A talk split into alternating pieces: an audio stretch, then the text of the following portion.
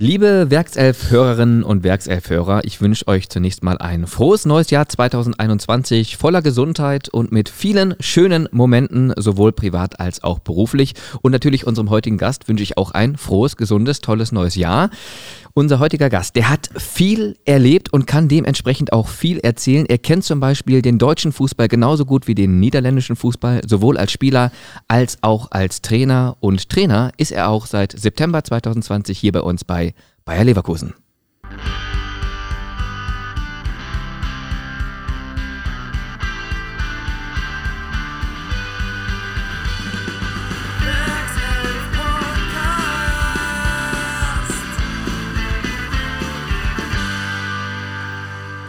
Der Werkself Podcast. Heute mit Rob Maas. Hallo Rob. Hallo, grüß dich. Geht's dir gut? Ja, geht mir gut, danke. Wie bist du ins neue Jahr gekommen? Ja, wie alle, glaube ich, ne? Ein bisschen ruhig reingerutscht. Äh, war auch anders wie anders, ne? Äh, andere Jahre. Wir müssten am, am ersten wieder trainieren, weil wir haben das zweite ein Spiel gehabt. Also auch in diesen Zeiten war alles anders. Ich wollte gerade sagen, also ich glaube, äh, die meisten Leute sind so ein bisschen entspannter ins Jahr gekommen. Ihr musstet ja fast durcharbeiten. Am 2. Januar das erste Spiel bereits wieder in der Bundesliga. Trotzdem, Silvester, wie hast du Silvester verbracht? Gibt es da irgendwelche Bräuche, zum Beispiel in den Niederlanden, dass man sagt, Silvester und Neujahr, das läuft immer so oder so ab? Ja, das kann, eine, kann eine Party sein oder man geht raus zu den Nachbarn mal kurz oder die kommen zu dir. Also nicht so ganz besonders, nein, das nee. ist nicht. Nee. Also in Deutschland kennt man hier zum Beispiel das Bleigießen oder, aber da gibt es nicht so irgendwie bestimmte Rituale. Nee, nee, ich glaube nicht. Ja, wir haben dann äh, Oliebolle, nennt man das. Kennst du die? Nee. Nee, das sind dann halt die, die, die ja, wie, wie soll ich das denn schreiben? Gibt es die auch in Deutschland? Ist das Gebäck? Ja, war warm. Okay. Mit, mit, mit Rosinen drauf und äh, die, die dann in Öl gebacken. Mhm. Also das macht man halt. Und die gibt es speziell zu der Zeit? Ja, speziell zu der Zeit, ja. Ja, ja. holländische Spezialität. Die Ja. bringen dann wahrscheinlich Glück fürs Jahr. Okay. Ja, das heißt, ähm, du bist ähm, sowohl entspannt als eben aber auch mit Arbeit ins neue Jahr gekommen ähm, und hast ja eine Menge zu tun bei uns. Du bist seit September 2020 Assistenztrainer bei Bayern 04. Wie kam es dazu? Ja, ähm, äh, der Peter hat, hat mich mal äh, gefragt äh, oder auch gesagt, äh, vielleicht in der Zukunft wäre da ja, eine Möglichkeit, dass äh, wir wieder zusammenarbeiten können. Habe ich gesagt, okay, ich war damals äh, zurzeit auch ähm, in den Emiraten äh, beschäftigt als Trainer. Äh, ja, und dann kam die Frage und äh, fürs nächste Saison, ja, dann habe ich halt hier mit, in, äh, mit, mit, mit, äh, mit Rudi Völler und ähm, mit Simon Rolfs gesprochen. Es war ein gutes Gespräch und ja, letztendlich habe ich unterschrieben. Mhm. Was wurde dir gesagt? Welche Aufgaben hast du hier zu erfüllen?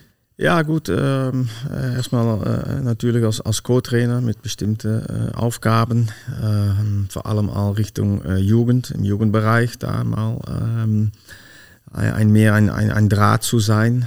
Ähm, ja, und dann ist der äh, Savas halt ist gegangen Richtung äh, Leipzig und dann bin ich halt äh, mehr, auch mehr und mehr auch bei, bei, bei einer ersten Mannschaft geblieben. Das, das war ja eh so, aber äh, da ist ja kein anderer dafür zurückgekommen. Also das, ja, das ist dann halt so gegangen. Und ähm, ja, auch mit Corona ist auch der Draht mit der Jugend äh, ist dann auch nicht so Mhm. heiß, ne, um mal so zu sagen. Ja, also du bist ganz nah dran natürlich, sowohl beim Spiel als auch beim Training, immer wieder Tag für Tag mit der ersten Mannschaft. Wie sieht die tägliche Arbeit bei dir aus? Ja, wir, ähm, wir drei fahren immer los um 7.30 Uhr, ja, Peter, äh, Henry und ich. Wir wohnen alle in Düsseldorf. Genau, mit einer Fahrgemeinschaft geht es dann von Düsseldorf nach Leverkusen jeden Tag, ne? Ja, dann fahren wir zu dritt äh, in Richtung Training um 7.30 Uhr. Dann äh, ja, frühstücken wir hier und dann um 8.30 Uhr kommen wir alle zusammen, ganze Staff, ähm, um Training zu planen. Ja, und dann haben wir noch eine Stunde, äh, dann äh, Mannschaftsbesprechung und dann 10.30 Uhr, äh, dann gehen wir raus und ja, trainieren wir halt. Über was wird da gesprochen auf so einer Fahrt? Morgens immer nur über Fußball oder dann vor allem auch eher über private Dinge? Alles äh, meistens, ja, hängt davon ab. Äh, Manchmal muss man ein bisschen aufwachen, es kann auch mal ruhig sein. Äh, wir sprechen über Fußball, wir spielen von, von zum Beispiel wie äh, von gestern.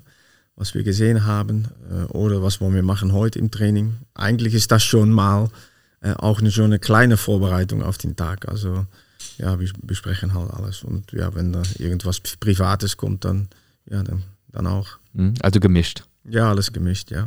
Ja, aber ihr seid ja eben auch befreundet und ja. ihr tauscht euch permanent aus. Das heißt, ein sehr homogenes äh, Trainerteam hier bei Bayer Leverkusen. Äh, ja, ja, das, das kann man wohl sagen. Also äh, wir sind befreundet. Äh, das will nicht sagen, dass wir uns alle immer mögen, weißt du. Äh, wir, äh, wir haben auch ab und zu sehr unterschiedliche Meinungen, aber ich glaube, das zeichnet uns auch aus. Ähm, auch wie Peter arbeiten möchte ähm, mit der Trainerstab, dass wir alle zusammenkommen und er fordert halt die Meinung von mir, von Henry, von dem Marcel Daum, von, von David Thiel um dann gemeinsam zu einer äh, Entscheidung zu kommen, die, hier, die er halt äh, treffen muss. Aber mhm. ja, befreundet sind wir schon seit äh, sehr langer Zeit. Mhm. Ihr seid drei Trainer in der Hauptverantwortung mit äh, Cheftrainer Peter Boss, mit Henrik Krüsen und eben du, Rob Maas, als Assistenztrainer. Wer hat da was zu sagen? Also wie ist die Rollenverteilung? Wie kann man sich das vorstellen? Ja, also wie ich gerade gesagt habe. Ne? Also äh, ich fange an, äh, wie wollen wir das angehen, nächstes Spiel. Na, dann hat Peter seine Idee und dann hat Henry seine Meinung und ich habe meine Meinung. Und natürlich von der Art und Weise, wie wir spielen wollen, unsere, unsere Spielweise. Äh, meistens äh, sind wir uns dann einig. Manchmal kann es sein, der Spieler ja oder nein, das kann unterschiedlich sein. Ähm, und sonst mal auch, ja, in Kleinigkeiten, äh, da kann man eine andere Meinung haben, aber letztendlich, äh, wenn wir rausgehen, dann entscheidet Peter und dann ist das auch seine Meinung und unsere gemeinsame mhm. Meinung. Das heißt, er lässt natürlich in seine Entscheidungsfindung eure Meinung mit einfließen, je nachdem, um welche Thematik es gerade geht. Ja. Ja. ja. Mhm. Du bist jemand, du kommunizierst viel mit den Spielern, das sieht man auch immer wieder beim Training. Ähm, was sind das für Dinge, die du den Jungs da sagst? Ähm, sind das wirklich so, ja, wirklich, weiß ich nicht, dass man zum Beispiel sagt, ähm, hier, du musst da noch was verbessern, du musst hier noch was verbessern, bei der Ballannahme, wie du stehst, wie du den Mitspieler bedienst oder was sind das für Dinge? Ja, die Sachen halt, ne? Also äh, wie posi positioniert man sich, ähm, guckt man, bevor ein Ball kriegt, wo, welches Bein wird ein Ball angespielt, mit welcher Schnelligkeit, also ich rede dann halt über Kleinigkeiten. Wenn es was länger, äh, weil du hast auch nicht die Zeit, um da äh, ganz lange drüber nachzureden. Also dann macht man halt, dann gehe ich rein und dann setzen wir uns halt zusammen mit den Spielern, können wir normal machen schickt die Jungs ab und zu Videos vom Spiel, ähm, das, solche Sachen. Manchmal auch ein Flachs, es ne? kann auch mal ein Witz sein. Also es hängt davon ab, weißt du, was, was wird die Botschaft sein zu einem Spieler, mhm. ähm, um ihn halt darin zu verbessern. Das heißt, du guckst immer, was braucht der Spieler gerade. Es kann ja auch mal sein, dass er mal irgendwie eine Auflockerung braucht. Ja. Also man muss schon so ein bisschen empathisch sein und immer diesen Mittelweg finden zwischen ja, einer gezielten Ansage ja. und eben auch so ein bisschen Lockerheit. Genau, ja, der Moment ist natürlich auch wichtig. Ähm, wann spricht man mit einem Spieler, wann lässt man einem Spieler mal eine Ruhe? Ja, der braucht vielleicht mal seine Ruhe. Oder sagt man auch, okay, jetzt muss er selber mal klären, weißt du, mal gucken, wie er darauf reagiert. Also es ist halt ja, Menschenkenntnis sozusagen, Fingerspitzengefühl. Ähm, ja, es ist wichtig. Mhm. Und du bist, ähm, ich glaube, der einzige Trainer, der sich auch immer wieder selbst mit ins Spiel einbringt beim Training. Äh, du machst dann gerne mal den Innenverteidiger, das sieht man bei Peter Boss oder Henrik Krüsen jetzt eher nicht. Aber du kannst es nicht lassen, du bist immer wieder am Ball. Ja, ja wir haben nicht genügend Spieler. Also da muss ich halt mal, äh, mal wieder mitspielen. Und ja gut, das, das, dann kommt wieder der Spieler in mich äh, hoch.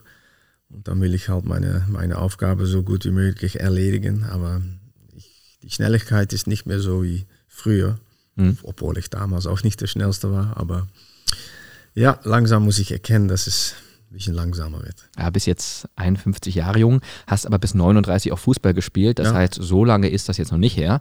Und kannst auch noch beschwerdefrei spielen? Ja, ohne ja, dass es zwickt und ohne dass es zwickt, ja. Ah, da, kann okay. ich noch, äh, da kann ich noch vieles, ja, ohne dass es zwickt. Dann beschreib doch mal gerne für uns die Arbeit mit äh, Peter Boss. Was ist er für ein Typ? Ja, wie schon gesagt, es ist nicht der, der Cheftrainer. Er ist halt der Cheftrainer, aber nicht Cheftrainer, dass er alles äh, auf eigene Faust entscheidet. Also er ist halt von der Demokratie.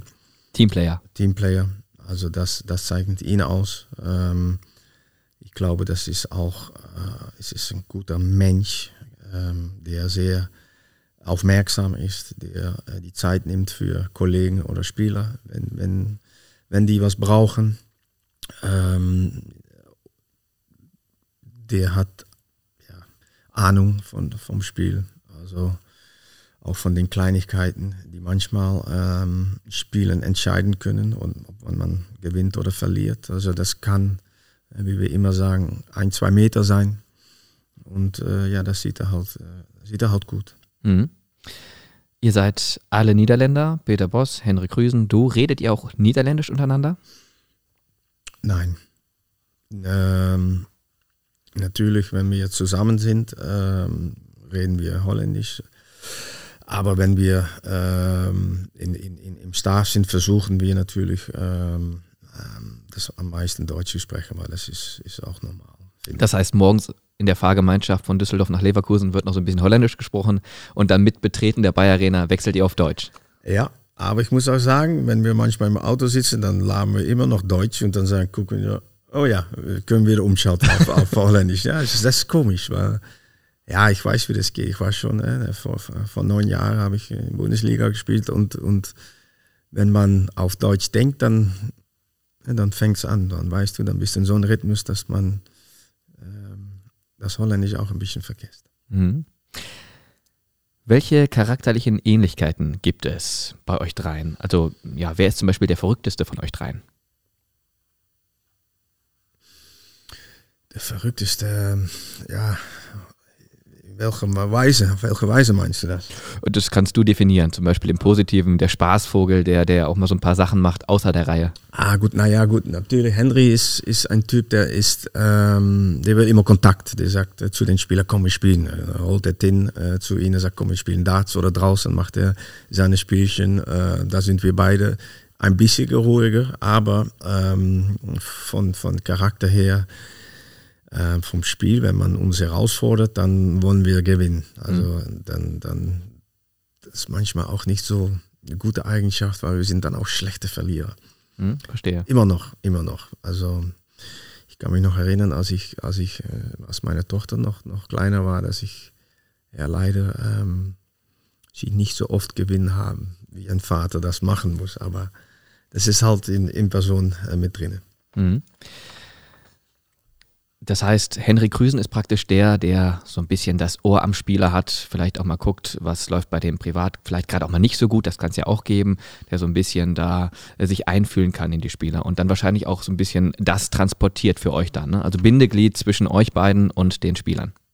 Ja, so kann man das wohl sagen. Ja, Henry hat da so äh, das beste Gefühl vor und ich komme da hinten und dann, ähm, ja, es muss auch nicht, ähm, es muss, wenn, es muss normal gehen, es muss keine Pflicht sein, weißt du. Mhm. Und äh, wenn es so ist, dann muss es auch wirklich vom Herzen kommen. Ähm, das glaube ich schon, dass wir das versuchen zu machen, weil mhm. sonst wird es alles Schauspielerei und dann, äh, dann bringt das auch nichts. Die Saison 2021 ist sehr anspruchsvoll. Allein aufgrund dessen, dass man viele, viele, viele englische Wochen hat, noch mehr als sonst und ja, wir haben es gerade thematisiert, auch mehr oder weniger keine Winterpause diese kurze Pause zwischen den Spielen, wie schwierig ist das für einen Trainer in puncto Vorbereitung, in puncto Training? Ja, man hat halt weniger Zeit. Ne? Also das ist äh, Vorbereitung, Spielen, Abschalten, äh, nächstes Spiel. So einfach ist es. Äh, man hat nicht man hat zu wenig Zeit, um zu analysieren, um zu sitzen weil man ist schon wieder im Flugzeug oder in zwei Tagen ist schon wieder das nächste Spiel. Da muss es abhaken, auch für den Spieler. Das geht halt nicht. Das ist immer wieder spielen, abhaken und zum nächsten. Mhm. Also, wie, ich, wie ich es schon sage, ja, so ist es halt auch. Also, also ein deutlich höheres Stresslevel. Ja, aber wenn man gewinnt, dann äh, verkraftet man das alles sehr viel besser, als, als dass man verliert. Und ja, wir haben natürlich ähm, äh, nicht, nicht die letzten beiden Spiele aber vorher schon eine gute Serie gemacht. Und dann sieht man auch, dass die Spieler ähm, im Kopf frisch äh, bleiben. Mhm. Siege ist gut für die Seele. Ja, das definitiv, auch für die Fans. Aber ähm, Das ist auch so eine Herausforderung, stelle ich mir vor, dass man die Spieler immer wieder neu bei Laune halten muss. Also das muss man generell, aber gerade bei diesem eng getakteten Spielrhythmus musst du dir ja auch immer wieder was Neues einfallen lassen, um zu sagen, hey, wir gucken, dass wir das alte Spiel aus den Knochen bekommen und direkt aufs Neue fokussieren. Ich stelle mir das vor wie so eine Art, jetzt mal ein bisschen überspitzt gesagt, Clubschiff-Animateur. Man muss immer für gute Laune sorgen, ne?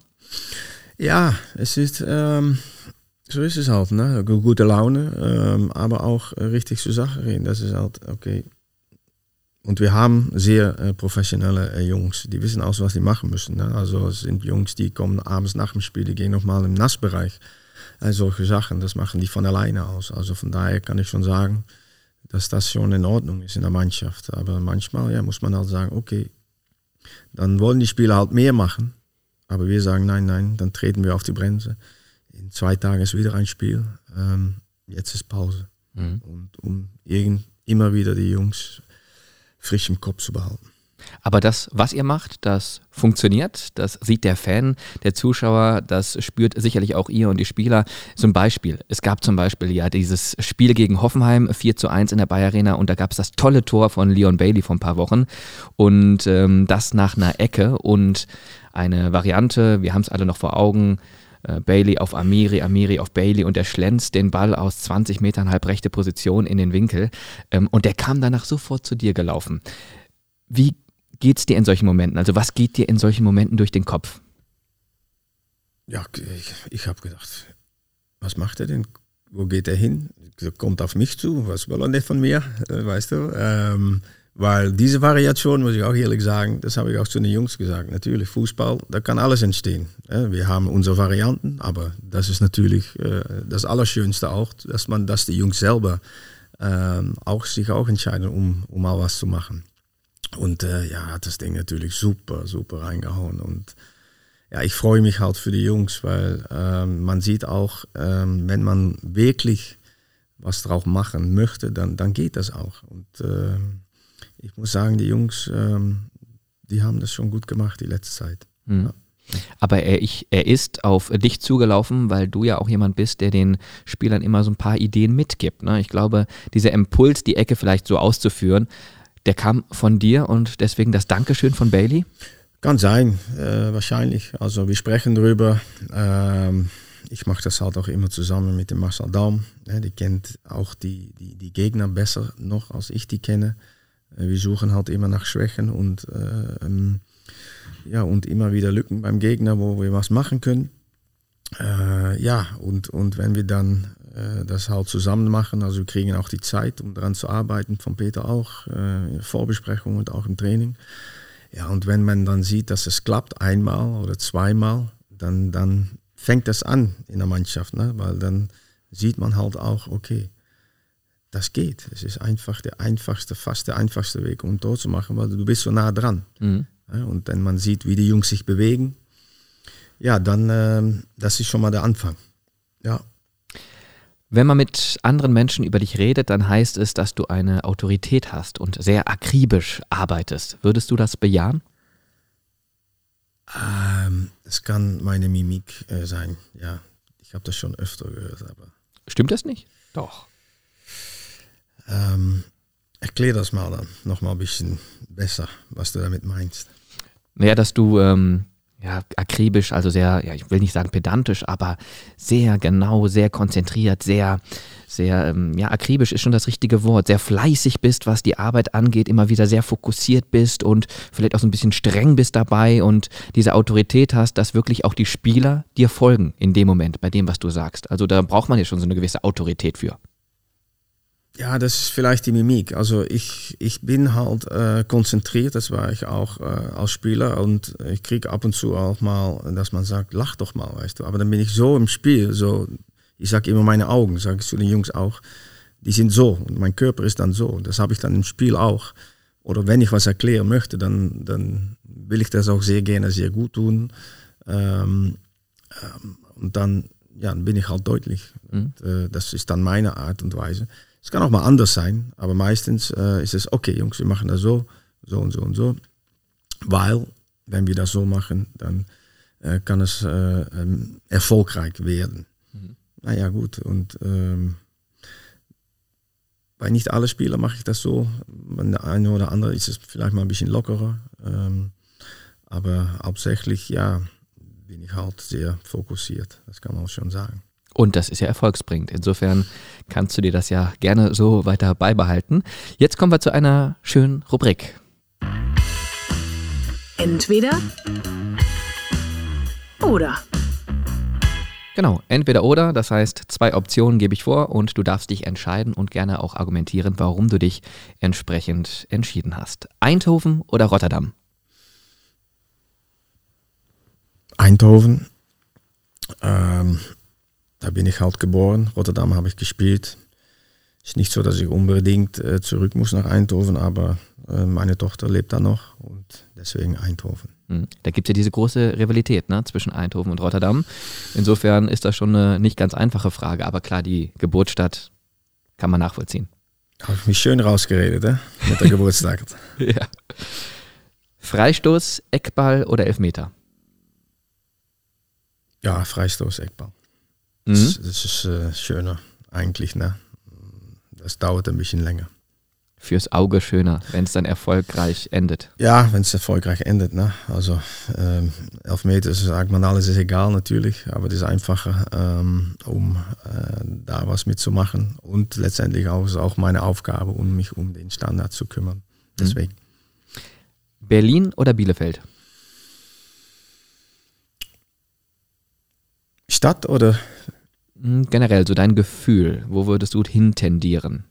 Ja, also in Bielefeld habe ich ähm, sehr gute Zeit gehabt als Spieler. Das war in Berlin nicht so. Ähm, das Leben in Berlin war für mich schöner. Ja.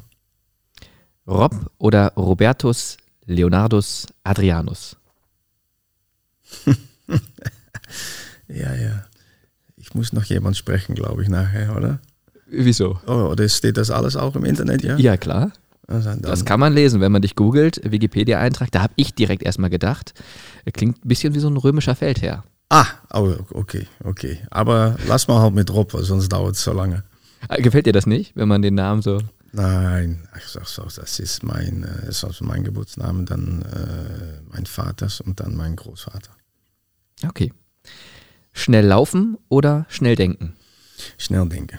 Fußball ist heutzutage, äh, fragt um schnelle Denker, schnelle Entscheidungen treffen. Darum spielen wir auch immer unser Positionsspiel in kleine Räume, sodass man ähm, in, in, in kleiner Zeit äh, sich sehr äh, viele Gedanken machen muss.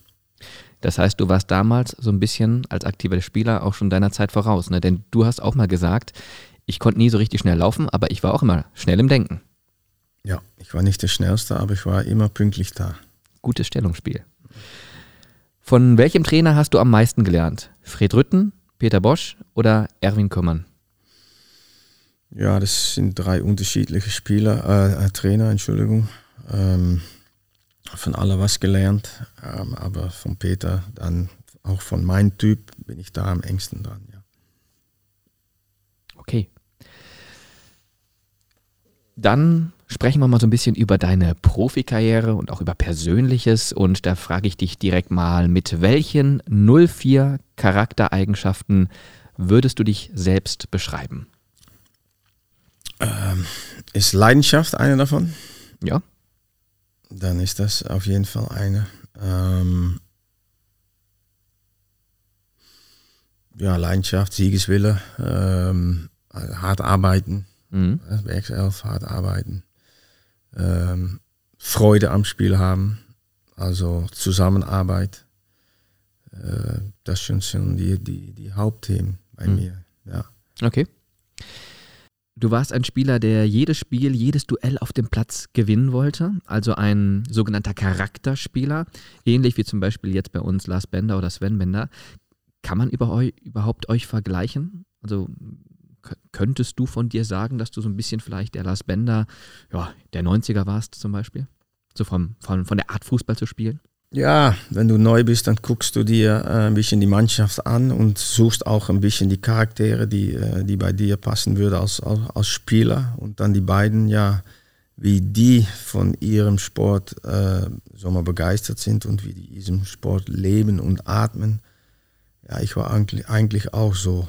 Also vom Charakter her, die wollen immer wieder besser werden, ähm, gewinnen.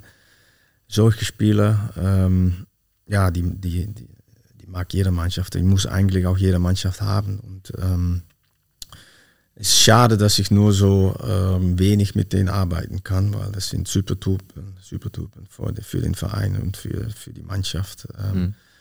Ja, letztendlich ist es bei denen der Fall, dass der Körper halt nicht mehr so, so, so gerne das machen möchte, was, was die wollen. Ja, und dann äh, haben sie sich entschieden, um, um aufzuhören und schade. Mhm. Aber du selber warst ja auch jemand, der gerne mal auch über die Härte ins Spiel fand. Interessante Statistik zum Beispiel, du hast ja von 1996 bis 98 bei Arminia Bielefeld gespielt, 59 Spiele absolviert und in diesen 59 Spielen 20 gelbe Karten und einmal gelb-rot gesehen. Ja, was sagt das aus über den Spieler Rob Maas? Es geht doch. das geht noch, sagst du? Ja, ja, ja, ja. Ja, ja gut, ich habe ähm, bis auf der Grenze gespielt immer. Also ähm, ich fand mich selber nicht gemein. Ich war hart, aber ich fand mich selber nicht gemein. Also vielleicht, dass jemand das anders sieht, aber das ist nicht, dass ich so jemand wirklich mit Absicht mal getroffen habe. Ähm, aber ab und zu, ja, dann, dann ist mal ein Bein dazwischen oder irgendwas was anderes. Ähm, oder man muss mal halt ein taktisches Foul machen. Ja, solche Sachen, äh, dann kann man schon mal gelb kriegen. Und ja, die gelb-rote, die war nicht berechtigt, das weiß ich noch. Nee? okay. Ja, so ein bisschen körperliche Härte braucht es dann hier und da auch mal. Ne? Man, man spricht ja auch genau deswegen gerne mal von einem Charakterspieler, einer, der vielleicht auch mal so einen Impulsfoul initiiert, um der Mannschaft mal so einen Ruck zu geben. Ne? Ja, ja. Äh, wenn es einmal ein bisschen leise ist, dann, dann kann man schon was machen, um die Mannschaft ein bisschen wieder äh, aufzumuntern, dass wir uns wieder zusammenreißen müssen. Und äh, das kann man machen mit Foul, aber auch äh, äh mit Coaching. Das ist jetzt wieder ein Thema, wo ich mich äh, mit beschäftige. Das ist, ja, wenn man spricht, ähm, dass man das Spiel so viel, viel einfacher machen kann füreinander. Mhm. Du hast mal im Interview gesagt, ich war als Spieler so wie ein guter Rotwein. Je älter, desto besser wurde ich. Inwiefern hast du dich denn verbessert? Weil du hast gesagt, ich war immer schon langsam. Also Thema Geschwindigkeit hast du dich jetzt wahrscheinlich nicht verbessert, aber in welchen Punkten hast du dich entwickelt? Ja, ich muss sagen, ähm, in der Zeit, als ich zu Rotterdam gekommen bin, da habe ich mit Peter zusammengespielt, da war ich 23. Dann habe ich, war ich glaube ich noch nicht so gut, als dass ich 35 war, weil ich war ein bisschen unruhig. Also im defensiven Bereich war ich überall, konnte viel in den Zweikampf kommen, das war in Ordnung. Aber am Ball fand ich mich selber ein bisschen zu unruhig noch. Das, äh, und wenn man dann länger spielt, äh, man geht äh, ins Ausland, kommt zurück, ist ein bisschen älter, hat mehr Erfahrung, dann ist, hat man auch mehr Ruhe am Ball und man weiß dann auch besser und besser zu erkennen, wann man ähm, am Ball kommen muss, weil ich war nicht ein Typ Sechser, der Spielmacher war. Ähm, aber trotzdem kommt man dann am Ball. Mhm. Also das lernt man besser und besser erkennen. Ruhe, Stellungsspiel, Erfahrung. Ähm, wo hattest du deine sportlich beste Zeit? Äh, beste Zeit, ich glaube schon Bielefeld habe ich, ja, das erste Jahr war gut, das zweite Jahr sind wir abgestiegen, aber persönlich habe ich da zwei äh, gute Jahre gehabt. Ganz kurze Zeit in Berlin waren, aber das waren nur ein paar Spiele. Ich glaube in Almelo, aber da war ich schon 35.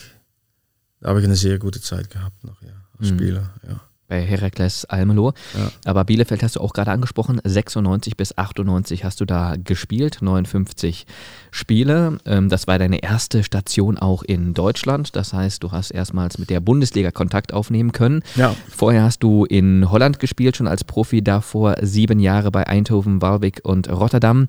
Inwiefern hat sich der deutsche Fußball, die Bundesliga damals schon vom niederländischen unterschieden? Ja, Weißt du, ich habe äh, früher als Kind ähm, ich, war ich schon immer begeistert von der Bundesliga. Ich hatte es nicht so mit England oder was auch immer, weil für mich war immer äh, Bundesliga, weil ich, ich kann mich noch erinnern als kleiner Junge, dass meine Mutter hat im Supermarkt gearbeitet und mein Vater, ähm, wir haben immer meine Mutter abends abgeholt, aber vorher sind wir zu meinem Großvater gegangen und dann haben wir da was Kleines gegessen und da war immer um sechs war da die Sportschau. Ja, und das, dann bist du ein junger Spieler, Fußballspieler und guckt zu den ganz großen Spielern aus Deutschland, äh, Bonhoff und Netzer. Netzer, all diese mhm. äh, Spieler. Und dann, ja, da warst du davon begeistert. Ähm, Habe ich mir immer gedacht, ich versuche in Holland so hoch wie möglich zu spielen. Und wenn das nicht klappt, will ich gerne ins Ausland. Dann weiß man auch nicht, ob das dann gelingt, eins oder zwei, wo. Es kann auch ein anderes Land sein. Ja, und als dann Bielefeld kam, ähm, war ich sehr froh, dass ich da äh, unterschreiben konnte. Könnte. Und ähm, ja, da war mir schon mal klar, dass es da äh, ein bisschen anders geht, ne, vom physischen Bereich äh, als, als in Holland. Das heißt, aggressiver, die Spielweise, mehr Härte, mehr Geschwindigkeit, mehr was? Weil der holländische Fußball zum Beispiel, der steht ja immer für ähm, eine tolle Technik. Auch gerade Feyenoord Rotterdam war zu dem Zeitpunkt ja auch schon eine Spitzenmannschaft. Ja, also äh, in der Grundlage äh, Technik äh, und, und auch taktisch gut äh, ausgebildete Spieler. Ähm, aber in Deutschland hat man auch gelernt, dass es nicht das ist. Äh, nur das ist technisch und taktisch. Es gibt mehr. Es gibt, äh, man muss halt körperlich sehr, sehr stark sein. Also da, da hat man auch äh, gemerkt, dass man ähm, beide, ja, ich hatte schon mal eine gute, Kondition, aber hier in, in in Deutschland musste man nochmal ab und zu ein Schippe drauflegen. Ne? Und auch die Art und Weise, wie man trainiert, dass man, äh, dass man die Muskeln spüren muss. Damals, letzt hat sich das auch ein bisschen geändert ähm, vom Training, dass es schon mal, schon mal härter war. Ja. Mhm. Und während deiner Zeit bei Bielefeld hattest du auch viele sympathische ja, Kollegen und einen davon, den haben wir jetzt nochmal für dich hier.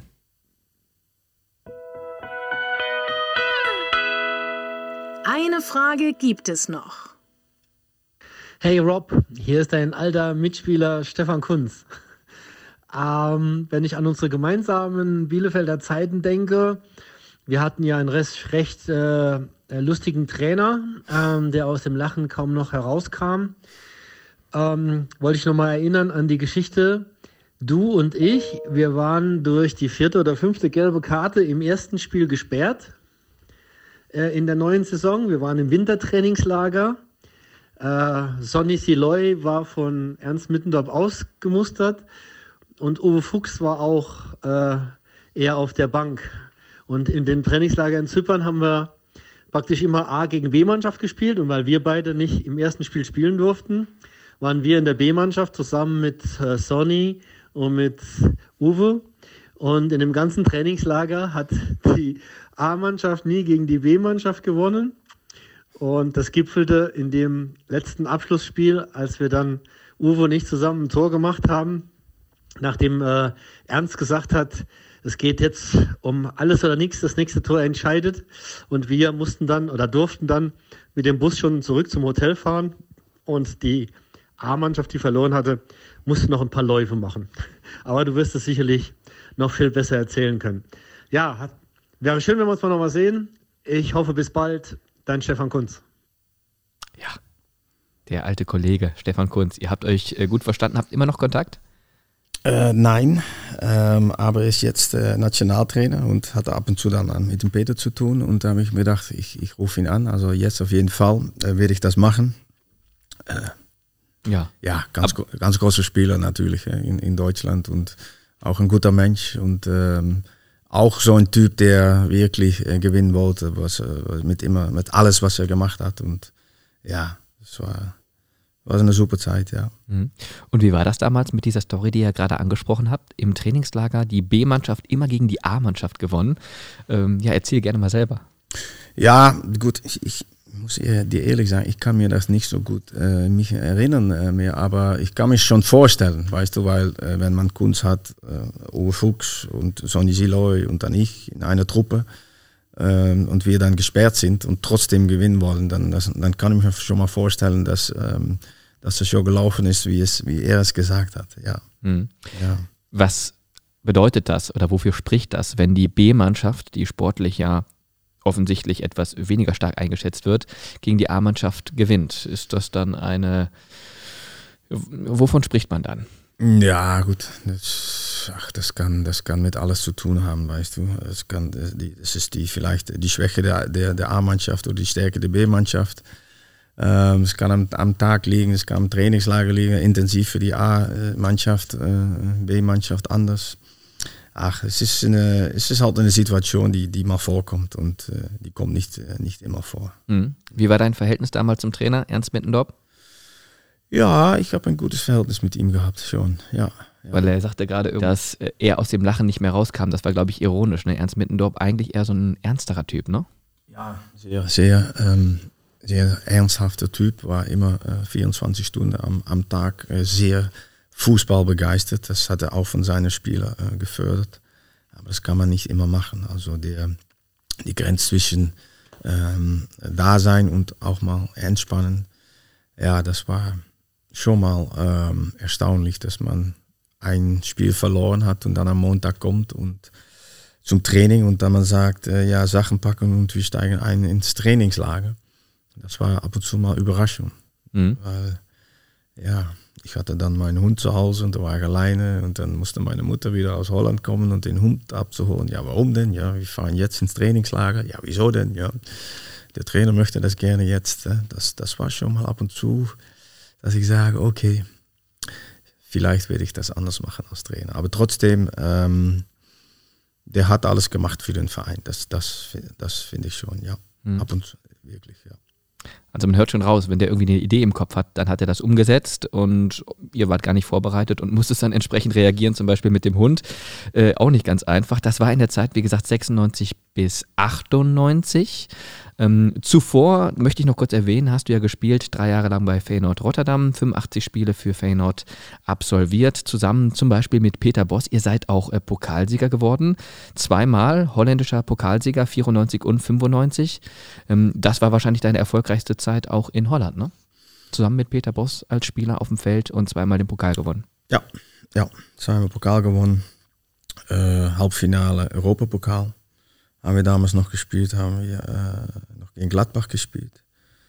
Letztendlich, glaube ich, im Halbfinale gegen Rapid Wien sind wir ausgeschieden worden. Also, ja, war eine erfolgreiche Zeit damals, ja. Hm. Wie war Peter Boss als Mitspieler? Ja, ähm, ich äh, war der einzige Neuzugang, ähm, weil die sind ja Meister geworden in dem Jahr, da bin ich gekommen. Und dann hat der Trainer gesagt, ja, wir haben halt den Maß dazu geholt, aber ja, mehr brauchen wir auch nicht. Also das gab es noch, ne? nur einen Neuzugang und so weiter. Und ja, der Peter und ich, wir waren beide Sechser, also auch Konkurrenten. Mhm. Und dann beim ersten oder zweiten Training haben wir so einen kleinen Kreis gespielt, sechs gegen zwei oder was auch immer. Und er war in der Mitte und der erste Ball, den ich krieg, der kommt und der grätscht, bumm, der grätscht mich voll von den Socken. Ansage. Ansage, ja, das war nochmal. Und ähm, dann gucken alles äh, auf dich zu, was machst du? Nix, ich habe mich ruhig gehalten. Und dann ja, war ich in der Mitte und dann ging der Ball zur Seite und der Peter ist genauso weit geflogen. das heißt, du hast dich revanchiert. Ja, ja. Ja, ja das war mal Konkurrenzkampf äh, in Reinform. Ja, beide gleiche Position. Du hast es gesagt. Äh, wer war aus, der, aus deiner Sicht denn der bessere Spieler damals? Peter. Ja? Ja, fand ich schon. Der war eigentlich, äh, wir waren beide, auch von der äh, Art und Weise, wie wir spielen, war Peter, der war dann, wie alt ist er jetzt? Wie alt ist Peter eigentlich? 57. Mhm. Ähm, sechs Jahre älter, hatte schon mehr Erfahrung, Nationalmannschaft gespielt und so weiter. Und äh, ja, ich war noch nicht so, noch nicht so weit. Also ich fand ihn, persönlich fand ich ihn besser. Mhm. Ich habe viele Spiele auch gemacht, ne? darum geht es nicht. Aber auch auf viele Positionen. Also ich habe mich auch nicht wirklich auf eine Position äh, durchsetzen können da in der Zeit. Aber gut, ich habe es halt gemacht. Aber letztendlich äh, war das vielleicht die falsche Zeit am falschen Zeitpunkt. Aber gut, äh, es war eine richtige Truppe, die nicht ähm, die beste Qualität hätte, weißt du.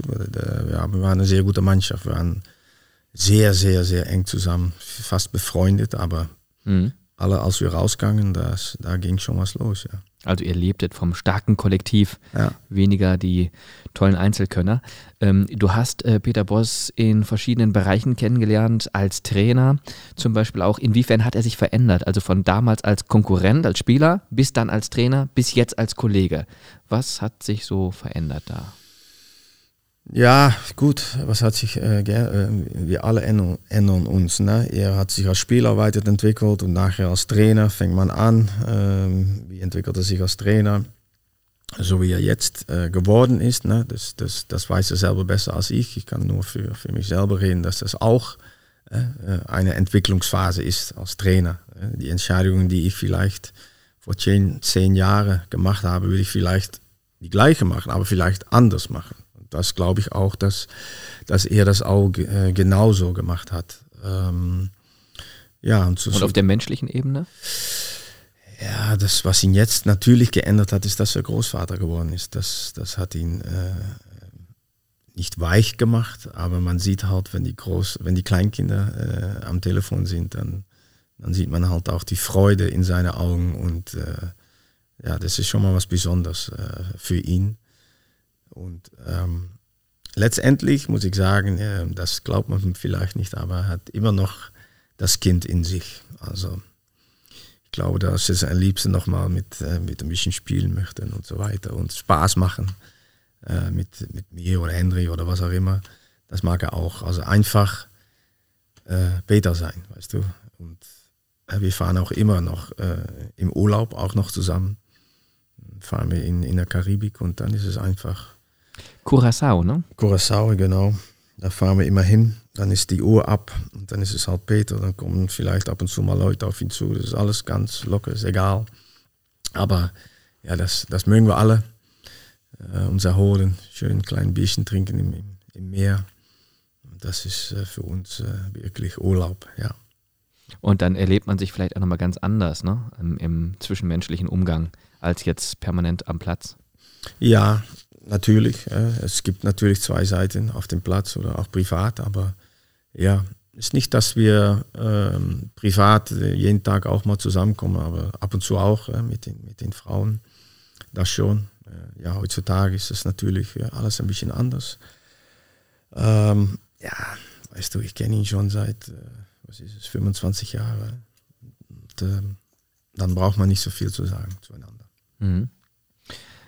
Was ist absolut gleich geblieben bei ihm? Also du hast gerade gesagt, so ein bisschen dieses, ähm, diese kleine Junge noch mit drin und dieses Menschliche ist jetzt auch als weitere Komponente noch hinzugekommen, also dieses etwas weichere. Ähm, also man kann schon davon sprechen, ihr seid äh, gute Freunde und ja, profitiert vielleicht auch davon, dass ihr ein und dieselben Charaktereigenschaften auch schon lange voneinander kennt, ne? Ja, ja.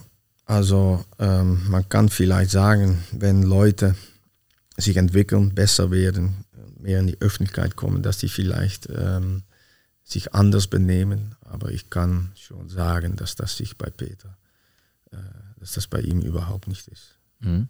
Kann man das über dich auch sagen? Ja, vielleicht ist es besser, wenn andere Leute das sagen, aber. Aber man hat ja so ein bisschen so eine Selbstreflexion, dass du vielleicht sagst, ähm, das ist mir gut gelungen, dass ich immer Rob Maas geblieben bin. Ja, natürlich. Ich habe auch meine Fehler gemacht im Leben, aber ich glaube schon, dass ja, dass ich nicht äh, ein anderer Mensch bin, als dass ich zum Beispiel vor, vor 20 Jahren war in, in diesem Bereich. Mhm. So immer ähm, offen zu Leuten geblieben. Und ja, warum soll ich mich anders benehmen? Weil ich halt Fußball spiele oder jetzt Trainer bin. Ich habe das nicht. Mhm. Und wir drei haben das, glaube ich, nicht. Das heißt, du bist dir treu geblieben, auch bei deinen Stationen, kamst immer gerne mal auch über die körperlichen Komponenten. Wir haben es ja gerade angesprochen, bei Bielefeld schon viele Karten gesammelt, bei Berlin, das war deine Station danach, aber auch so manche Karte, 47 Spiele, 13 mal gelb, einmal gelb-rot, einmal rot, also ähm, war es da auch auffallend mit deiner Präsenz auf dem Platz, so möchte ich es mal ausdrücken. Und deine Zeit in Berlin ist auch eine spannende gewesen und da haben wir auch einen ehemaligen Kollegen sprechen können, der auch eine Frage an dich hat.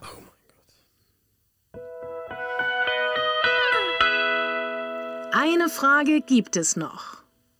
Hallo Rob, ich bin's Gabor, dein alter Spielkollege aus Berlin. Ich hoffe, dir geht's gut. Ich wollte dich mal fragen wegen lange Haare. Welche Shampoo äh, nutzt du? Weil ich habe leider so wenige Haare und ich wollte dich äh, mal fragen, kannst du vielleicht äh, Rat geben?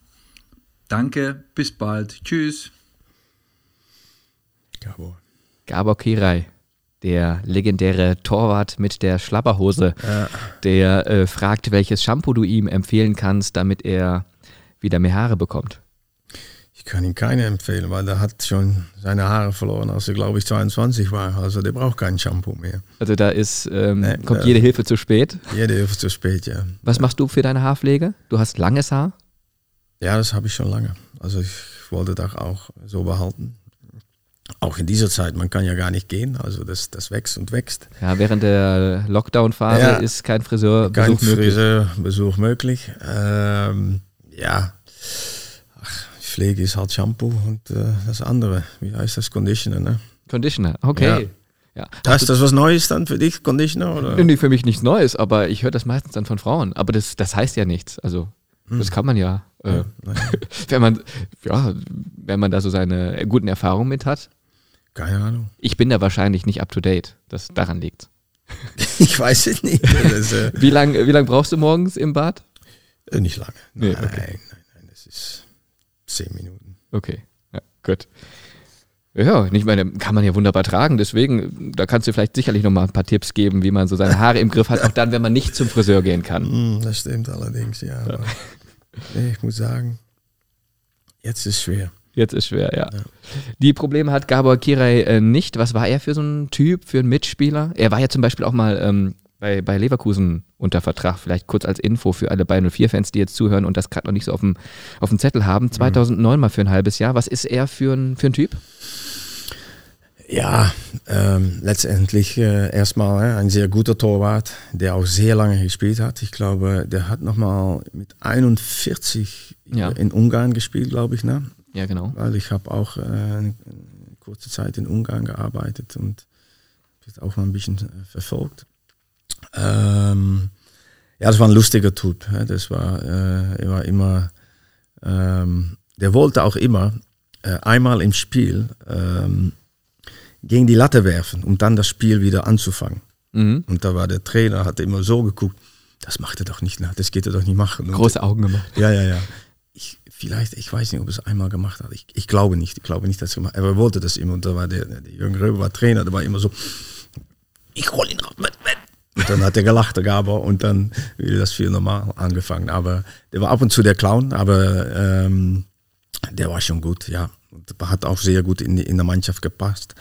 Ich muss sagen, die Mannschaft war auch sehr erfolgreich ne, in der Zeit. äh, Champions League gespielt und Europapokal gespielt, jedes Jahr, sechs Jahre, glaube ich, hintereinander. Mhm. Äh, gute Mannschaft, auch mit, mit, mit, mit äh, Supertypen.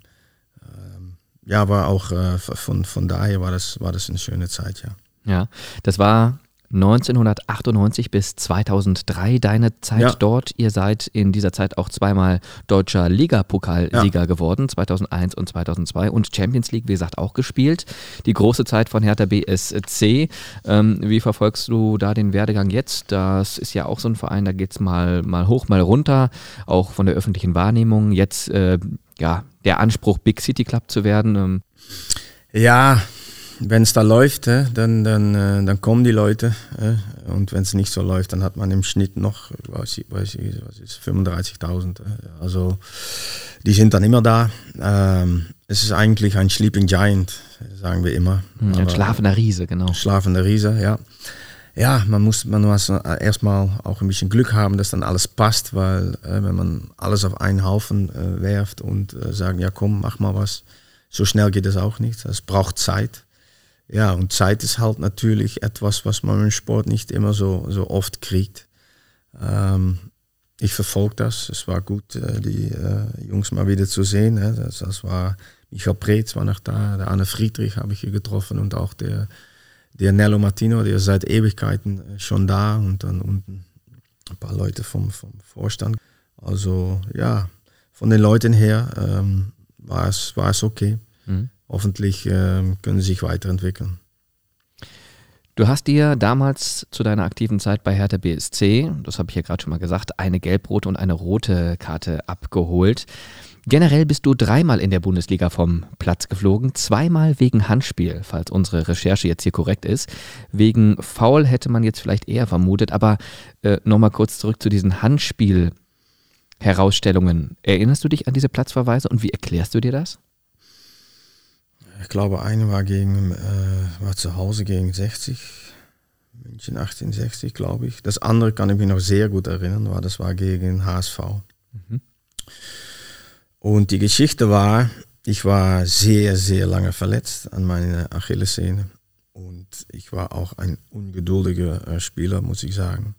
Also, um eine lange Geschichte kurz zu machen, zwei Jahre lang verletzt und ich komme zurück beim Verein und ganz weg vom Fenster, habe mich zurückgekämpft in der Mannschaft mit positiven Sachen und auch ab und zu mal, äh, dass es äh, nicht so ganz gut äh, lief zwischen mir und, äh, und Röber. Aber letztendlich ähm, war da so eine Situation entstanden, wobei ich spielen musste, weil das war ein gesperrter Spieler und so weiter und so weiter. Und ja, die Spieler sagen auch, haben auch gesehen, du, der arbeitet so fleißig und so hart und er muss mal wieder eine Chance kriegen. Hat sich alles dann äh, entwickelt im Trainingslager, haben wir gegen Bayern München gespielt, Freundschaftsspiel, habe ich hinten drin gespielt. Und wir, äh, wir schlagen die Bayern 3 zu 0. Alles gut und wunderbar, aber wir müssen ähm, die nächste Woche müssen wir Richtung Hamburg. Na gut, und ähm, wir essen abends vorm Spiel und alle gehen raus, die Mannschaft, und äh, der Trainer sagt, Rob, hast du eine Sekunde? Ich sage, ja, kein Problem. Also wir setzen uns am Tisch und er will anfangen äh, zu reden und ich sage, Trainer, Entschuldigung, darf ich was sagen? Ich sag, ja, er sagt, ich sage, Trainer, was auch in der Vergangenheit passiert ist, ist vergessen. Lass es, ich will nicht drüber reden und morgen gewinne ich das Spiel für dich. Ja, das war natürlich die beste Nachricht für ihn und auch für mich, weil ich, äh, ich, ich würde spielen und anfangen. Habe ich angefangen und nach 20 Minuten ähm, war, so eine Situation, dass Anthony Yeboah, der ging von außen, aus dem 16er raus, hat, glaube ich, äh, Gaber umspielt und sch, äh, schoss aufs Tor. Also ich bin zurückgesprintet und spring hoch und köpf den Ball weg, aber köpf den Ball gegen meine Hand. Okay. Also erst Kopf, dann Hand. Ich köpf den Ball weg gegen meine Hand und Ecke. Dann, Ecke wird genommen, aber der äh, Linienwart an der Seite hat nichts gemacht. Mhm. Da. Mhm. Aber derjenige, der hier an der Mittellinie stand, stand auf einmal, der war ganz weit weg, der stand da. Und mit der Fahne und mit winkte. der Fahne hoch und winkte und sagt, ja, Schiri, komm mal hier, ich habe was gesehen. Da gab es noch kein äh, äh, Dings. Und Video. hat gesagt, war Handspiel. Dann bin ich äh, vom Platz geflogen mit Rot, weil es war Handspiel und Elfmeter. Ei, ei. Und wie ging das Spiel aus? Gewonnen, mit zehn Mann. Ja gut, dann hast du das Spiel ja. Aber war, ne? nach, war nach 20 Minuten. okay, verstehe. Also die Jungs haben nach 70 Minuten ohne mich gespielt, aber wir haben das Spiel gewonnen. Das war natürlich ja super. Und äh, seitdem habe ich bei ihm fast jede Woche gespielt, bis er äh, entlassen worden ist im, der Winter, glaube ich. Eine spektakuläre Szene damals. Ja. Ja, okay. Ähm, du hast während deiner Zeit bei Hertha BSC aber auch so manch anderen spannenden Spieler kennengelernt, zum Beispiel Sebastian Deißler. Sebastian Deißler zu der Zeit, muss man sagen, so ein bisschen als das Jahrhunderttalent ähm, ja, offeriert. Und das war so dieser ganz, ganz große Spieler der damaligen Zeit, der Hoffnungsträger des deutschen Fußballs. Dem deutschen Fußball ging es ja damals auch nicht so gut. 98, wir erinnern uns, bei der WM ausgeschieden, früh gegen Kroatien und so weiter und so fort. Ähm, wie hast du Sebastian Deißler erlebt und vor allem von der Spielart? Kann man ihn vergleichen mit einem Spieler von heute, zum Beispiel ähnliche Position mit Florian Würz? Ja, du hast angefangen über, über Sebastian, äh, Basti Deißler. Das, äh, und dann habe ich schon gedacht, der Flo hat auch was von ihm weg. Also beide äh, ja, sehr talentierte, talentierte Spieler, ähm, sehr gute Jungs. Ähm, man kann, die sind coachbar, coachbar, also ja, man kann, man kann schon, gut trainieren. Kann man gut trainieren, was man, äh, die Information, die man die gibt, äh, nehmen die auf sich auf. Also es sind halt intelligente Spieler und technisch sehr hochbegabt. Ähm, Basti war schnell, wie schon gesagt, super Technik. Hat, hat das Spiel schon gesehen in seinem Alter. Ich glaube, der war 19, als er zu Hertha kam. Ähm, ein wirklich sehr, sehr guter Junge. Ähm, was ich zu ihm gesagt habe, äh, das habe ich heute zufälligerweise auch noch mit Baumi drüber gesprochen.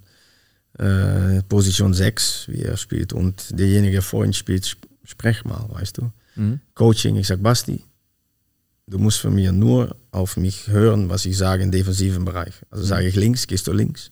Das sind vielleicht nur zwei, drei Schritte. Gehst du vor, zwei, drei Schritte. Das war's. Weil im offensiven Bereich will ich immer deinen Rücken decken. Mhm aber das verlange ich von dir. Und äh, ja, so hat er gespielt, als, als wir zusammen gespielt haben in einer Mannschaft. Deswegen habe ich auch alles äh, organisiert im Mittelfeld. Äh, und das kann halt dann auch, äh, das macht es für mich leichter, aber auch für ihn letztendlich.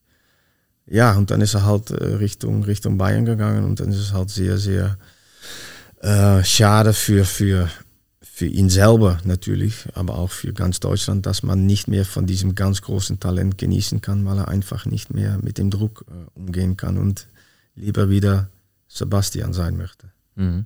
Und äh, ja, das muss man halt respektieren.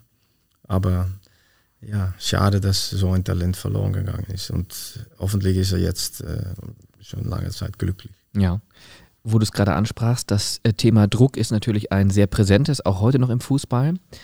Könnte so etwas nochmal passieren, wie zum Beispiel bei Sebastian Deißler, oder würdest du sagen, man ist heute, 20 Jahre später, da so ein Stück weiter und kann als äh, Trainer, als Mannschaft, als Verein besser vorgreifen und den Druck vielleicht besser von einem solchen Talent nehmen? Ich glaube, dass es, äh, dass, er immer, dass es immer wieder mal passieren kann, dass, dass, so, äh, dass man von man liest oder das vielleicht bei uns auch mal, dass man nicht mit dem Druck umgehen kann. Ich glaube auch letztendlich jetzt, dass, wobei es äh, weniger Publikum gibt, dass das ein bisschen weniger ist, ne, der Druck. Also das ganz äh, enge von, von, von Leuten um, umherum dem Verein, das merkt man halt nicht so in dieser Zeit. Aber ähm, ich habe auch Geschichte äh, gehört von, von Spielern auch äh, in Holland, die schon äh, mentale Probleme hatten. Ne? Jedes Mal wieder diese Leistung bringen zu müssen und äh, alle Leute finden was von dir. Ähm, äh, man wird ab und zu mal, ja, wie sagt man das, naja, beschimpft oder mhm. sind ja auch bedroht. Das kann auch passieren, dass man dann halt auch sagt, ich muss wieder. Also wenn man jedes Mal mit, mit Hochspannung auf den Platz geht, ich glaube, dass es immer wieder mal passieren kann im Sport, ja. ja. Aber ich könnte mir vorstellen, dass äh, man eben auch aufgrund dieses Deisler-Ereignisses, so nenne ich es jetzt mal, vielleicht auch als äh, Verein dazugelernt hat und sagt, okay, wir können es nicht ganz verhindern. Das ist ja klar, es ist ja auch irgendwie was, was Menschliches und jeder tickt anders. Das ist ja völlig klar. Aber dass man vielleicht präventiv jetzt mehr macht, um gar nicht erst so eine Situation entstehen zu lassen. Vielleicht mehr Einzeltraining, mehr Einzelcoaching. Die Komponente Metalltraining ist jetzt sicherlich auch nochmal verstärkt hinzugekommen. All solche Dinge, um einen Spieler davor zu schützen weil die Talente heutzutage sind ja auch super jung. So ein Florian Wirz mit 17 Jahren, ich glaube, den muss man ja besonders schützen, dass der nicht aufgrund einer solchen Geschichte dann vielleicht von der Bahn runterkommt. Ich glaube bei ihm nicht. Ähm, und ich glaube auch, dass in der Vergangenheit, dass wie zum Beispiel Mentaltrainer, das in seiner Zeit von Basti Zeit war, das noch nicht so entwickelt. Es war da, aber da war es nur, ja, soll ich da hingehen? Ist das was für mich? Jetzt heutzutage ist es auch mehr im, im, im Fußball ähm, normal, ne, dass da ein Mentaltrainer ist. Wir haben, wir haben eins, aber wir haben ihn noch nicht äh, nutzen müssen für, für einen Spieler. Äh, man, man merkt auch als Trainer, weil als Trainer bist du auch ein bisschen Mentaltrainer. Ne? Aber nur, äh, ja, wie sagt man das, nicht auf professioneller Ebene. Hm, aber man ist noch mehr Pädagoge vielleicht als früher. Ja, klar, klar. Und natürlich auch äh, für uns Trainer ist es halt auch, dass, ja, vielleicht sagt Peter zu mir, sprich du mal mit ihm. Oder Henry, äh, sprich mal mit ihm, weil die Charaktere, die passen dann besser zueinander. Das ist auch ein bisschen Mentaltraining. Mhm. Aber wenn wir sehen, dass ein Spieler zum Beispiel, ja, nicht seine Leistung bringt, dann kann das auch zu den Möglichkeiten äh, gehören, dass man sagt, okay, ist es was Mentales? Warum, warum geht das heute nicht oder schon eine ganz lange Zeit nicht? Ist es vielleicht was von zu Hause? Ist es was Flow in der Schule? Ja, er bringt seine Leistung, aber das, das ja, mhm. ist, es, äh, ist er zu viel in die Öffentlichkeit? Was auch immer. Mhm. Ja, das sind halt Sachen, wo, wo man heutzutage äh, drüber nachdenken muss. Man hört vielleicht bewusst dahin heutzutage und reagiert deswegen schneller. Ich fand das zum Beispiel auch super sympathisch, wie Peter Boss ähm, die Prioritäten eingeordnet hat, zum Beispiel bei Florian Würz, indem er gesagt hat, die Schule ist wichtiger und dann kommt der Fußball. Dann weiß schon jeder, okay, am Ende geht es ums Menschliche. Und er hat dann auch so schön gesagt auf der Pressekonferenz, äh, ja, jeder, der Kinder hat, weiß ja, wie wichtig die Schule ist. Und somit kann man die Dinge auch so ein bisschen besser einordnen. Und überhöht den Fußball zum Beispiel jetzt nicht so. Ja, man nimmt ein bisschen äh, den Druck weg, nicht vom Fußball, sondern mhm. von der Schule.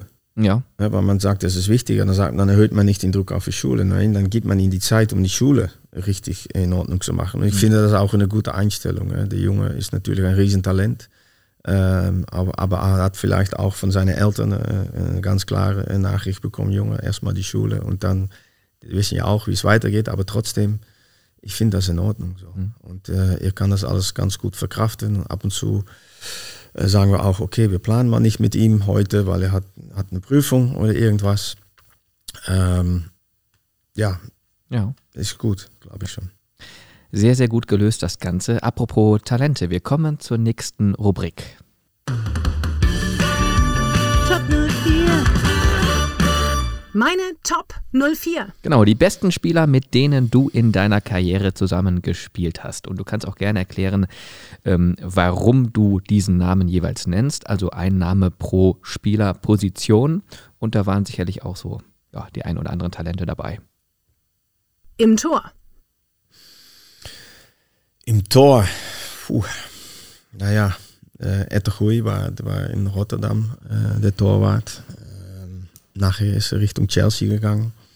Es war natürlich ein super Torwart. Ich, habe auch das Glück gehabt, mit vielen guten Torwarten äh, zusammenzuarbeiten. Also äh, man hat Aitegui gehabt, der war, war super. Ich habe mit Uli Stein gespielt noch, als Uli auch 41 war. In Bielefeld? In Bielefeld. Äh, das ist auch schon mal eine Legende, also äh, vom Typ her. Dann habe ich natürlich auch mit Gabo äh, gespielt. Ähm, Martin Piekehagen war auch noch ein guter. Also ich habe schon mal ein paar gute Torhüter gehabt. Also schwer zu entscheiden, wer der Beste war. Aber ganz äh, ist schon mal gut, um darüber zu reden, dass, äh, dass es nicht nur eine war. In der Abwehr. Ja, im defensiven Bereich habe ich dann äh, mit Ronald Kuhlmann zusammen gespielt. Ja, das war natürlich ja, weltbekannter Fußballspieler als, als, als Libero, Mandecker, wie man das so sagen möchte. Berühmt um seine äh, Distanzschüsse und sein, sein guter Pass. Also das ist schon mal äh, ja, ein Topspieler gewesen.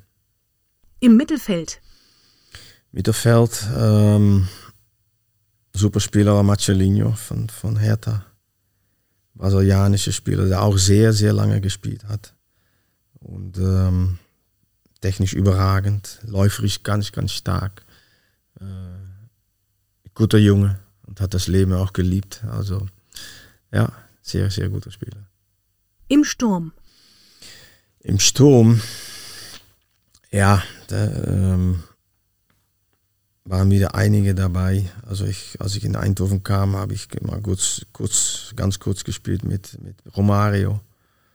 Ähm, nur trainiert äh, mit der ersten Mannschaft. Das war natürlich ein, ein Spieler, der war überragend. Natürlich war Stefan Kunz ähm, ein Top-Stürmer, Top neben Ali Dai, der auch gut da war. Michael Preetz war ein Top-Stürmer. Äh, in seinem Alter noch so viele Tore machen, das war gut. Also, ja, beste, beste. Ich habe halt Glück gehabt, dass ich mit vielen guten Spielern zusammen gespielt habe. Mhm hast gerade gesagt, Michael Preetz zum Beispiel, jemand, der bis ins hohe Alter noch äh, funktioniert hat, weil er eben auch sich immer fit gehalten hat. Aber das ist ja etwas, das traf auf dich auch immer zu. Du hast auch selber gesagt, ich habe immer auf meinen Körper geachtet, deshalb konnte ich auch bis 39 spielen. Wie gesund hast du denn damals als Spieler gelebt? Weil heute werden die Spieler ja vom Verein bekocht, es gibt Ernährungsberater und, und, und. Das gab es ja damals in der Form noch nicht. Wie war das bei dir? Ja, ich habe normalerweise während der Woche habe ich äh, immer gesund gegessen, das schon. Ähm, ich trinke kein Cola, immer noch nicht seit, seit 30 Jahren oder was. Also mit, mit viel Zucker, das trinke ich nicht. Nachtisch, das, das, äh, das habe ich auch so nicht so oft gegessen. Also solche Sachen, nur die Professionalität, das ist eins, zwei während der Woche. Ich, ging ich immer früh ins Bett, jetzt eigentlich auch noch. Also 10 ist schon spät, muss ich sagen. Aber ja, manchmal muss man später aufbleiben wegen, wegen Fußball. Ähm, also solche Sachen, immer auch wieder äh, Körperpflege gemacht. Äh, äh, da in dem Bereich immer wieder Wege zu suchen, um, ähm, um fit zu bleiben, um, um, um, fitter zu werden. Also ja, manchmal hat mal auch mal die Familie darunter gelitten, weil es Sport Nummer eins war. Mhm. auch so Dinge wie autogenes Training oder sowas? Oder Meditation, irgendwie solche Dinge auch mit eingebracht? Ja, auch Meditation wegen meiner Verletzung. Äh, Zeit in, in, ähm, in Berlin habe ich, äh, bin ich letztendlich geholfen worden durch einen chinesischen Arzt. Der hatte Qigong-Therapie gemacht bei mir. Und ähm, ja, musste ich auch ein bisschen Meditation machen. Das, ich habe gesagt, wenn ich was mache, dann mache ich das hundertprozentig. Also Meditation.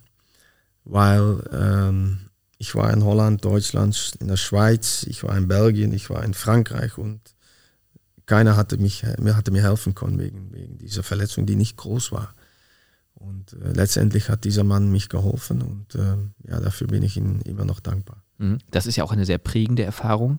Würdest du deswegen sagen, du bist heute vielleicht auch so ein bisschen spiritueller Typ, weil du gemerkt hast, durch solche Dinge kommt man weiter? Ich glaube dran, ja. Mhm. Weil letztendlich ist auch die, die ähm, wie sagt man, die Heilkunde aus, aus, äh, aus dem Osten ist, ist älter als aus dem Westen. Mhm. Wir operieren, wir schneiden. Aber die sagen halt, ja, es kann, das Problem kann irgendwo anders sein. Es kann Stress sein, weil deine Energie, wie sagt man das, Bahnen, die, die, die laufen nicht so, wie es sein muss. Mhm. Und wir sagen immer, ja, ja, ja, ja, was ist, was ist los? Aber ja, ich war auch nicht einer, der das als erstes gemacht habe. Ich musste auch als letzter äh, sowas machen und äh, es hat auch eine Weile gedauert, bis ich auch zu Hause gesagt habe, ich habe keine Schmerzen mehr. Nach drei Jahren, drei Jahre habe ich Schmerzen gehabt, jeden Tag, jeden Tag. Wo hat es da geschmerzt? In der Sehne, also mhm. ich hatte ein Losen-Syndrom. Ja. Und ich war auch äh, beim Seegesser unten in der Schweiz, das ist der bekannteste äh, Achillessehne, ähm, ähm, Doktor. Mhm. Ja, der hat gesagt, das mache ich mit den Augen zu. Diese Operation, das, das ist eine Kleinigkeit. Na gut, einmal gemacht, kam zurück, zweimal gemacht, dann andere Seite. Mhm. Der hat gesagt, das gibt's nicht, ich habe das noch nie gesehen. Mhm. Na, dann versucht man wieder was anderes. Und letztendlich, als ich wieder ein OP geplant habe, hat der Physio von, von Hertha gesagt, Rob, ich habe noch was. Guck mal, wie das ist. Und äh, geh da mal hin. Und dann kam ich bei äh, Herr Tan, ich vergesse es nie wieder, vier hoch, irgendwo in so einem Gebäude. Und äh, ich habe ihm gesagt, hallo, ich habe da. Nein, nein, sagte, das will ich gar nicht hören dann hat er seine Sachen gemacht. Das war mhm. ein, ein ganz, ganz äh, großartiges Erlebnis, muss ich sagen. Ja. ja. Als letzte Ausfahrt sozusagen und das hat dann die Heilung gebracht. Ähm, also ja, das ist sehr beeindruckend, aber du lebst generell sehr bewusst. Du hast gerade gesagt, ähm, du gehst nicht gerne nach 10 Uhr abends ins Bett. Das heißt, was sagst du, wie viele Stunden Schlaf brauchst du? Acht auf jeden Fall, ja. Mhm. ja. Aber du hast auch eine Tochter. Ja. Wie, wie, alt ist die? Die ist mittlerweile 23. Okay, die war aber auch mal jünger. Das heißt, da war das mit den acht Stunden Schlaf wahrscheinlich schwierig. Nö, nö, nö. Nee? Das war, ein sehr, sehr liebes Kind. Ja. Ach, ja, gut. Kann man Glück haben. Ja, ja ich habe sehr viel Glück gehabt, ja. Was macht sie heutzutage? Studiert noch. Mhm. In Holland? Ja, Medizin. Ah, okay. Medizinassistentin oder wie sagt man das? Beim Apotheker. Ja, im pharmazeutischen Bereich. Mhm. Ja. Was hat sie gesagt, als du ihr davon erzähltest, von diesem chinesischen Heilungsprozess oder dieser Art? Ja, was sie damals gesagt hat, das, das war sie, das, da war sie noch jung. Nee, aber jetzt, ähm, wo sie praktisch den ähm, konservativen Weg kennengelernt hat. Äh, also die, sie ist ja jetzt praktisch in dieser klassischen Ausbildung begriffen bezüglich. Ja. Ach so, ja, ja, ja, ja. Da ist das ja so ein bisschen ein Kontrastprogramm, oder sagt sie, nee, das, das hat alles seine Richtigkeit? Ja, ja, ja, ja, ja. Sie steht, äh, natürlich hat man äh, die eine Seite, aber ähm, sie glaubt auch an, an die andere Seite, falls das mal ähm, möglich sein oder muss, dann, dann ja, ist es auch eine Möglichkeit, wenn irgendwas äh, was los ist. Ja. Wie haltet ihr Kontakt jetzt in der Pandemiezeit?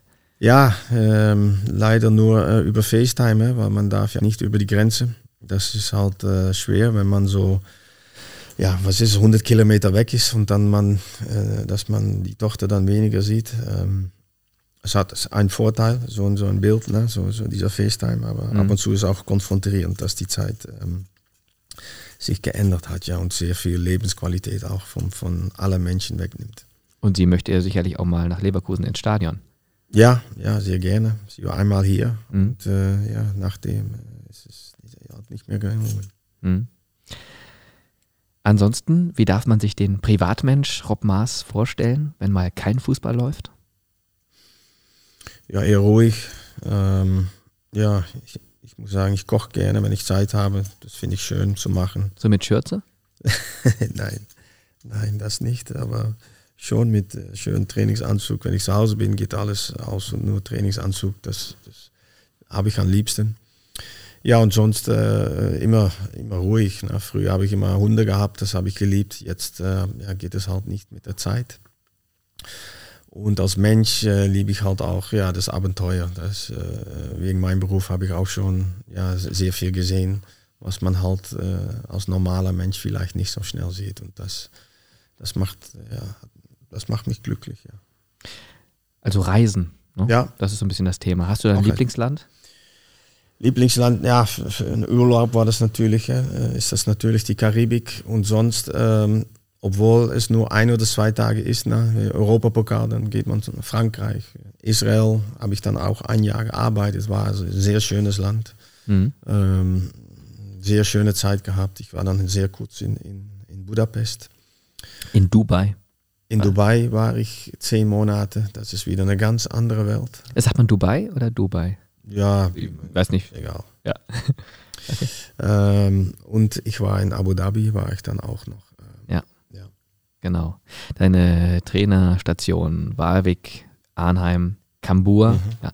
ähm, Maccabi Haifa, Al Jazeera Club und Al Nasser und jetzt Bayern 04, das äh, noch der Vollständigkeit halber. Also schon viel gesehen, viel gereist. Ähm, ansonsten sagtest du gerade Marcelinho zum Beispiel, den du auch als tollen Spieler gerade einkategorisiert hast, war so ein Lebemann. Würdest du selber sagen, du bist auch einer? Also gerne mal ein Glas Wein, gute Musik? Ja. Mhm? Ja. Braucht's zum Ausgleich, ne? Ja. Was hörst du da so? Alles.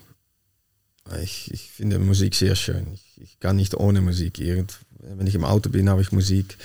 Wenn ich zu Hause bin, äh, habe ich Musik. Äh, meine Freundin, die ist auch ein bisschen Sängerin, ähm, die singt gerne. Ja, ein bisschen Sängerin, die ist eine bekannte Sängerin, ne? glaube ich. Habe ich gelesen irgendwo auch, dass sie da viel musiziert. Naja, gut, so bekannt äh, nun auch wieder nicht. Ähm, aber ja, die, die singt halt gerne und äh, ja, letztendlich geht das jetzt auch nicht äh, mit, den, mit den ganzen Festivals. Das geht nicht, leider. Also sie singt normalerweise auf Festivals? Ja, sie ist, ähm, wie sagt man das? Sie hat nur einen DJ und dann man unterstützt den DJ, wie sagt man das? Okay, Na, da fehlt mir jetzt auch der Begriff.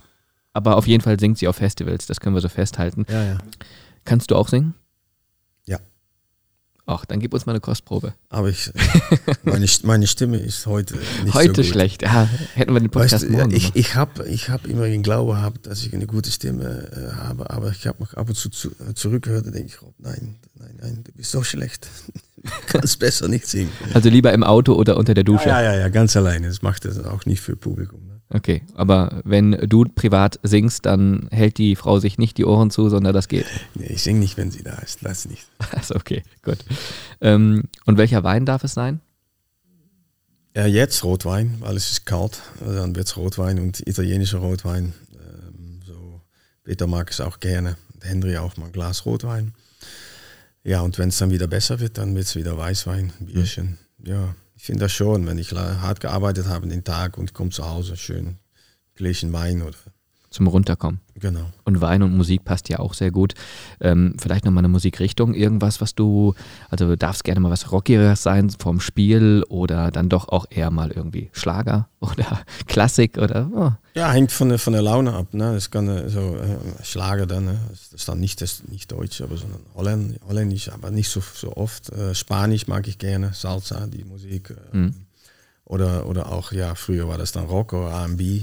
Eigentlich ganz, ganz, äh, ganz breit. Mhm. Sprichst also, du auch verschiedene Sprachen jetzt, auch aufgrund deiner verschiedenen Stationen? Und sprichst du zum Beispiel Spanisch? Nein, Un nein. poquito. Un poquito, aber dann ähm, umso mehr ich getrunken habe, umso besser wird es.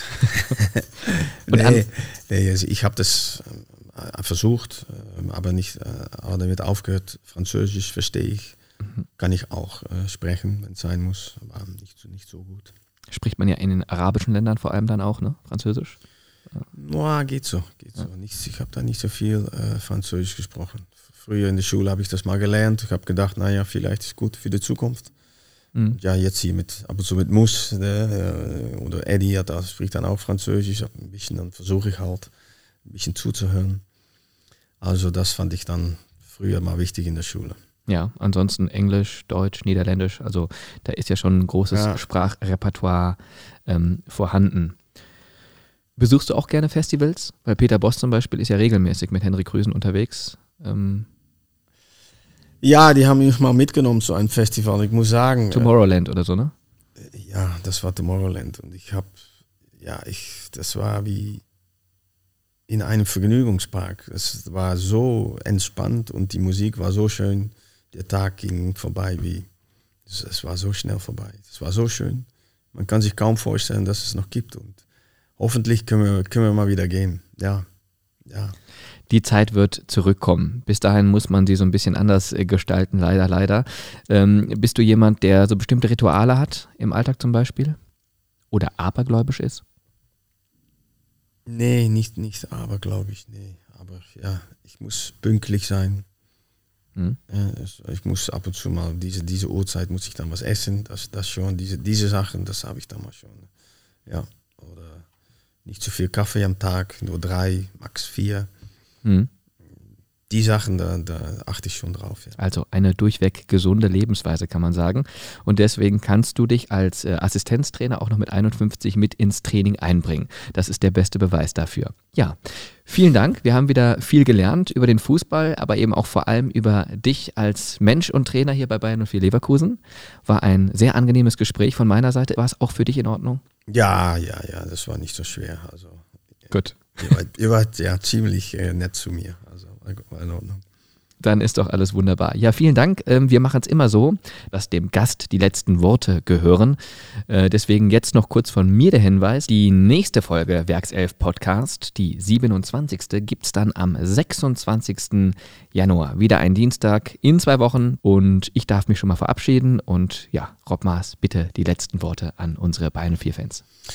Ja, liebe Fans, äh, auch von mir aus noch ähm, alles Gute zu 2021. Es geht gerade noch ähm, mit viel Gesundheit und hoffentlich wieder mit, mit Publikum, sodass wir euch alle wieder begrüßen können und hoffentlich ähm, eine sehr schöne und erfolgreiche Rückrunde spielen können. Danke.